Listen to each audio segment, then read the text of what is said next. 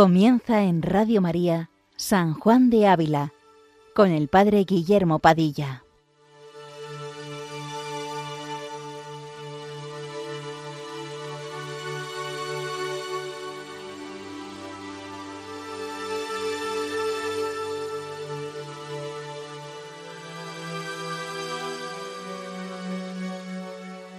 Buenos días, queridos amigos de Radio María. Una semana más continuamos con nuestro programa dedicado a San Juan de Ávila, doctor de la Iglesia Universal, desde esta Basílica Menor Pontificia de Montilla, que custodia y venera sus restos.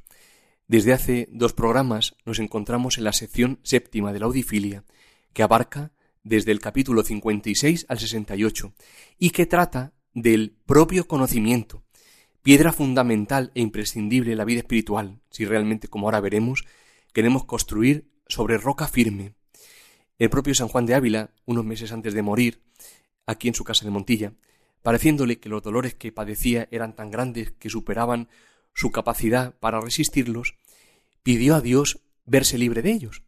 El dolor desapareció, ciertamente, pero a la mañana siguiente dijo a uno de sus discípulos Ay, hermano, qué bofetada me ha dado esta noche el Señor, y me ha humillado dándome conocimiento de mi flaqueza pues rehusé como flaco llevar la carga. Y así lo ultimaba Dios para prepararlo a su partida para la vida eterna. Qué misterios los que Dios obra en nuestra vida. Hoy concretamente trataremos el capítulo 58, que versará sobre la diligencia que debe ponerse en el propio conocimiento, en qué cosas lo podemos hallar y la conveniencia de tener un lugar apartado donde recogernos cada día.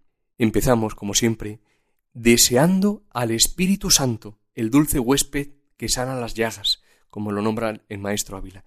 Deseando que venga a nuestra alma, hay que desearlo, por mediación de la Santísima Virgen, para que podamos realmente sacar provecho de la lectura y comentario de este capítulo.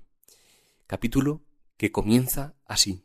De lo ya dicho y de muchas otras cosas que los santos han hablado en alabanza del propio conocimiento, veréis cuán necesaria es esta joya para venir al conocimiento de Dios. Y pues queréis edificar casa en vuestra alma para este tan alto Señor, sabed que no los altos, mas los humildes de corazón son sus casas. Es precioso ver cómo nombra San Juan de Ávila al propio conocimiento, lo llama joya, porque es el cimiento imprescindible para que en nuestra alma sea construido el edificio de la santidad, para que seamos plenamente alcanzados por el amor infinito de Dios. El conocimiento propio no es otra cosa que conocer nuestra propia realidad, es decir, lo que realmente somos, ahí donde se cruza la gracia de Dios con la propia limitación y el propio pecado. Ciertamente no es fácil. No es fácil que uno se conozca a sí mismo. ¿Por qué? Pues muy sencillo. Porque generalmente tendemos a huir de nuestra propia realidad.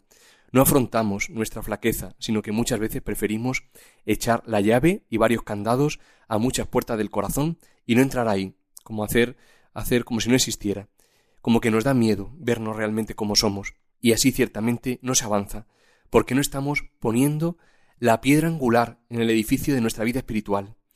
Para hacer frente a esta tentación, que puede ser lógica a veces, es muy importante que el conocimiento propio comience primero por conocer la bondad de Dios.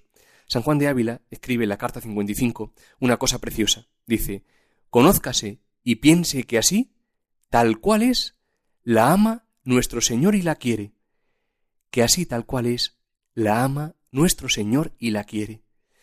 Qué paz deja en el alma saber que, tal y como somos, Dios nos ama, aunque nos quiere mejores, por supuesto.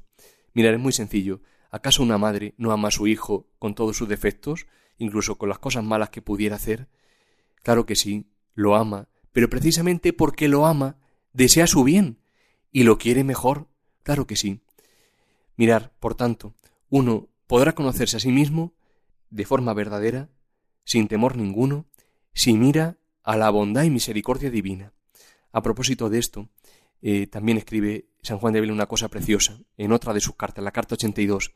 Dice, mírese a sí misma, y no ve, sino que llora, y mira a Dios, en cuya bondad confía, sin temor de verse desamparada, que antes faltará agua en el mar y luz en el cielo que la misericordia de Dios Y así, conociendo la infinita bondad y misericordia de Dios, se va uno abriendo, sin temor ninguno, va quitando esos candados de las puertas, esas puertas cerradas de nuestro corazón. Y así comienza uno a conocerse realmente, sabiendo que es a partir de ahí donde Dios quiere dársenos por completo. Bien, pues seguimos leyendo, intentando comentar este capítulo. Dice ahora sí.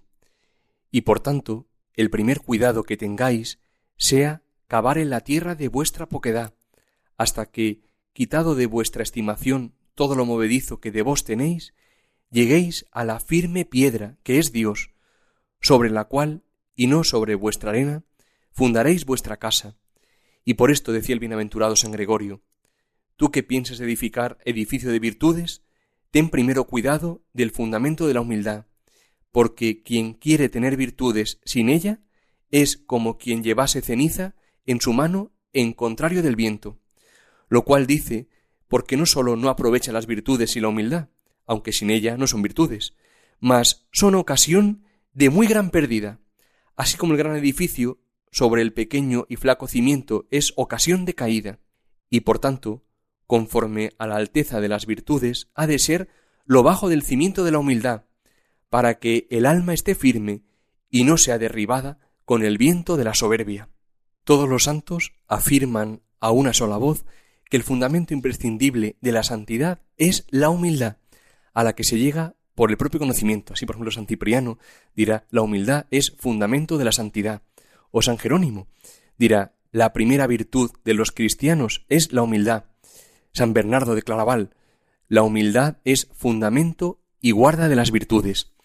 A este propósito, a lo que decía además Juan de aquí en este capítulo, Santo Tomás dice una cosa muy luminosa que nos pueda quizá ayudar mucho. Dice, dos cosas se requieren para fundar bien una casa. Lo primero, es necesario abrir bien los cimientos y echar fuera todo lo movedizo hasta llegar a lo firme, para edificar sobre ello, y después de muy bien ahondado el cimiento y sacado fuera toda la tierra movediza, comienzase a sentar la primera piedra, la cual, con las demás que se van asentando, es el principal fundamento del edificio. De esta manera, dice Santo Tomás, son la humildad y la fe en este edificio espiritual y fábrica de las virtudes. La humildad es la que abre las zanjas. Su oficio es ahondar el cimiento y echar fuera todo lo movedizo, que es la flaqueza de las fuerzas humanas. No habéis de fundar sobre vuestras fuerzas, que todo eso es arena, y todo eso habéis de echar fuera, desconfiando siempre de vosotros mismos, y ahondando hasta llegar a la peña viva y piedra firme, que es Cristo. Ese es el principal fundamento, pero porque para asentarse ese fundamento es menester el otro, lo cual se hace con la humildad, por eso se llama también a la humildad fundamento, y así el que con la humildad abriese bien las zanjas y ahondase en su propio conocimiento y echare fuera todo lo movedizo de la estima y confianza de sí mismo, hasta llegar al verdadero fundamento, que es Cristo, ese tal edificará buen edificio, que aunque lo combatan los vientos y crezcan las aguas, no lo derrocarán, porque está fundado sobre la piedra firme. Pero si edificase sin humildad, luego caerá su edificio, porque está fundado sobre arena. Como veis, es casi un calco de lo que nos ha dicho aquí San Juan de Ávila es necesario que vayamos teniendo experiencia de lo poco que podemos por nosotros mismos, es decir, que vayamos dejando de apoyarnos en nuestras fuerzas, que son esa arena movediza, sobre la cual no puede ni mucho menos levantarse este edificio. Y así, con el propio conocimiento, vamos excavando hasta quitar toda confianza de nuestras fuerzas, para ponerlo todo, para edificarlo todo, solo en Dios. Solo así Dios podrá levantar el edificio de las virtudes en nuestra alma. Sólo así podrá levantarlo si un alma reconoce con humildad que no es nada, que no puede nada por sí misma, pero que todo lo puede con Dios. Hoy, Dios mío, si verdaderamente Dios encontrase almas así, obraría maravillas en ellas y a través de ellas. Recuerda uno, por ejemplo, ahora el santo cura de Ars, cuántas cosas obró Dios en él y a través de él, pero porque primero este pobre sacerdote tuvo experiencia de su nada, de su miseria, de su poquedad. ¿Queremos levantar en nuestra alma un edificio de virtudes? Pues ahondemos, ahondemos sin temor. Decía San Agustín, a la medida y proporción que ahondéis y echéis el cimiento de la humildad, podréis levantar esa torre de la perfección evangélica que habéis comenzado. Con lo cual, si realmente queremos que Dios sobre nuestra alma cosas grandes y a través nuestra, pues en esa proporción hemos de ahondar en nuestro conocimiento propio. Continuamos leyendo. Y si me dijerais, ¿dónde hallaré esta joya del propio conocimiento?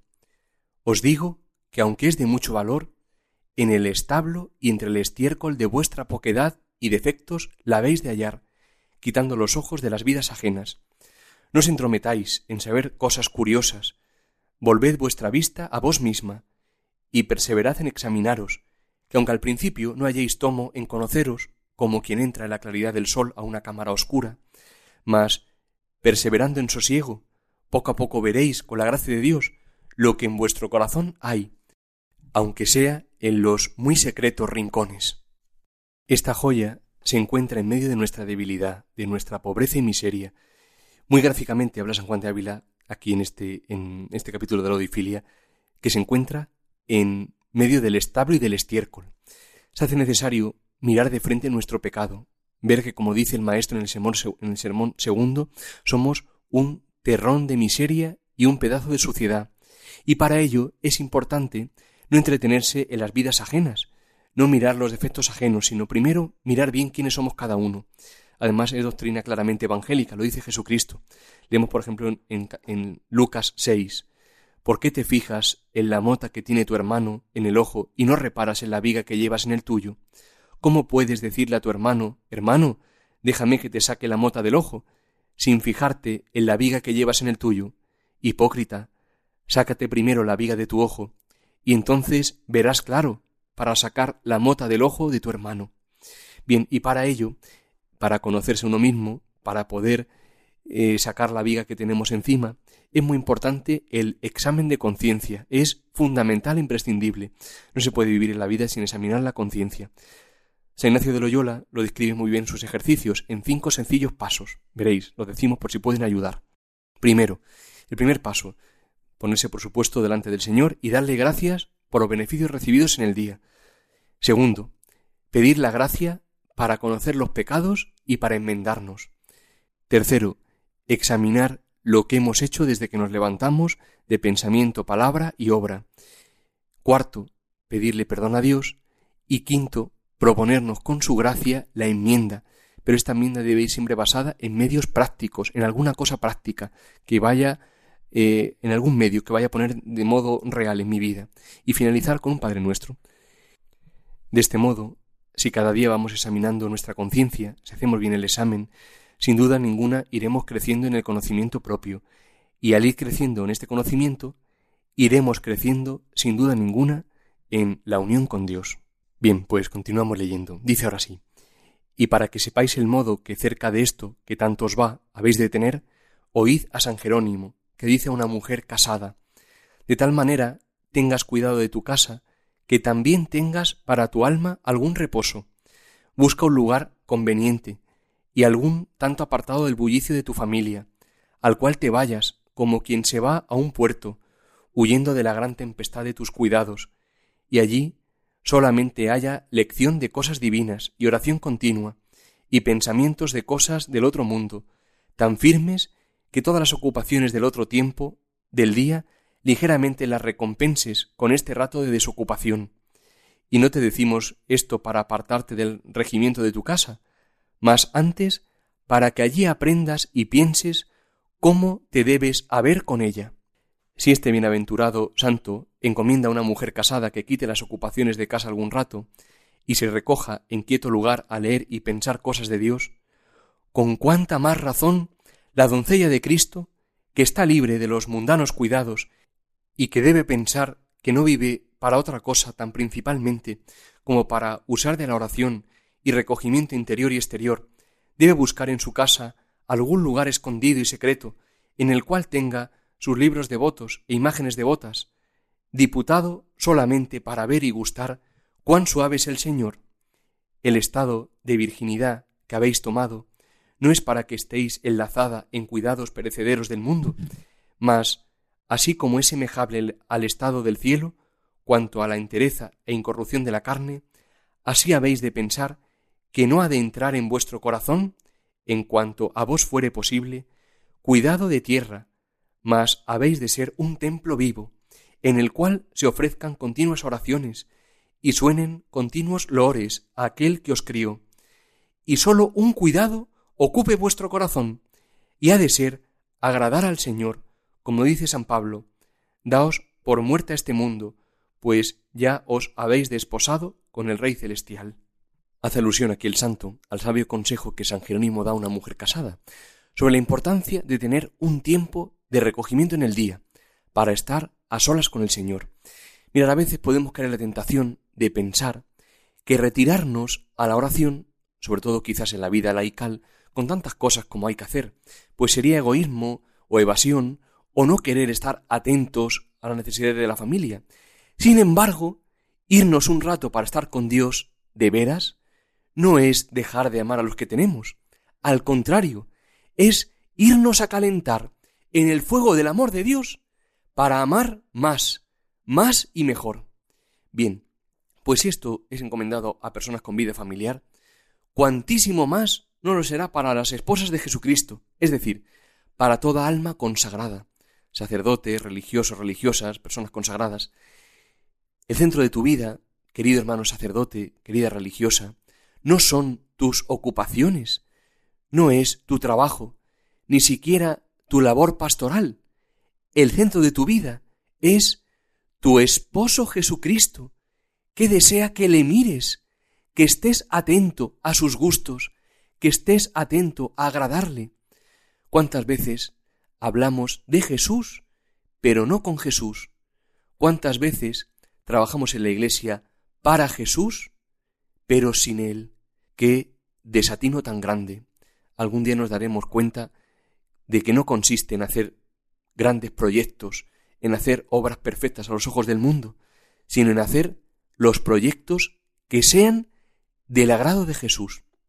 Habría que ser sinceros, mira, en la vida uno no puede andar así a medias tintas. Habría que preguntarse, bien, mis preciosos proyectos pastorales, mis magníficas ideas, ¿son consultadas a Jesús? ¿Son de su agrado? ¿O las hacemos simplemente porque nos creemos que son las mejores?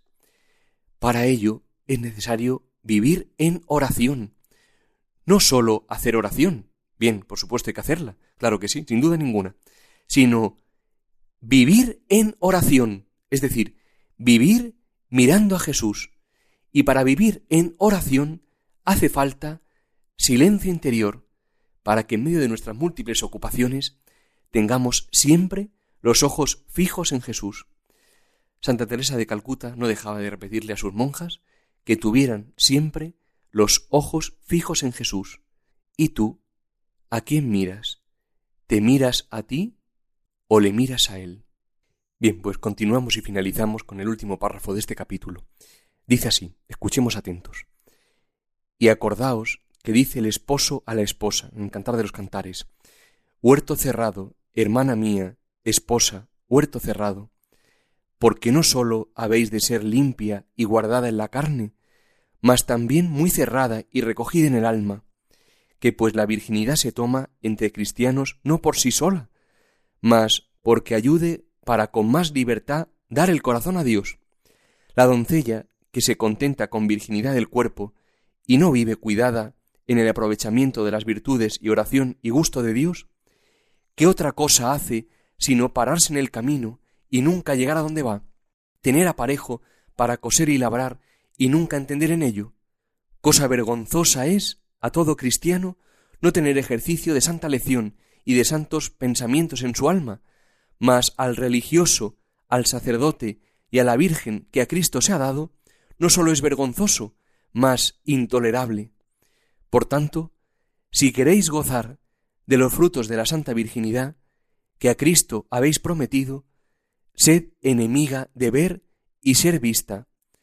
Salid de casa todo lo menos que fuere posible, aunque sea a santos lugares y obras buenas.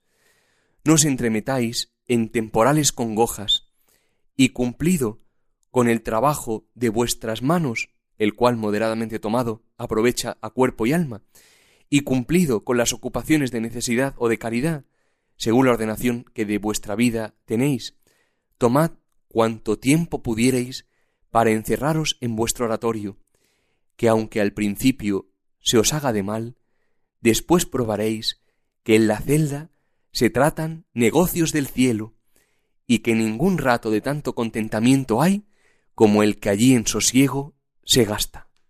Podríamos sencillamente releer una frase importante que debería quedarse grabada en nuestro corazón. Cosa vergonzosa es a todo cristiano no tener ejercicio de santa lección y de santos pensamientos en su alma, mas al religioso, al sacerdote y a la Virgen que a Cristo se ha dado, no sólo es vergonzoso, mas intolerable. Intolerable, ¿eh? intolerable, una palabra fuerte. No podemos consentir, queridos hermanos, que los afanes de este mundo, las múltiples ocupaciones que tengamos, impidan, ahoguen, terminen por sofocar lo único necesario en nuestra vida, mucho más en los que somos consagrados, que es unirnos cada día más a Jesús. El beato Carlo Acutis, con tan solo quince años, lo tenía muy claro. Decía, estar siempre unido a Jesús, ese es mi proyecto de vida. ¿Y el tuyo, querido hermano? ¿Cuál es? ¿Cuál es tu proyecto de vida? Si quieren volver a escuchar el programa pueden hacerlo como siempre en la sección podcast de www.radiomaria.es y pueden hacernos cualquier indicación al Padre Fernando o a un servidor en el correo electrónico sanjuandeávila@radiomaria.es, pues que San Juan de Ávila interceda por nosotros ante el Señor y que busquemos siempre el reino de Dios y su justicia, sabiendo que todo lo demás se nos dará por añadidura. Buenos días, queridos amigos, y que Dios os bendiga.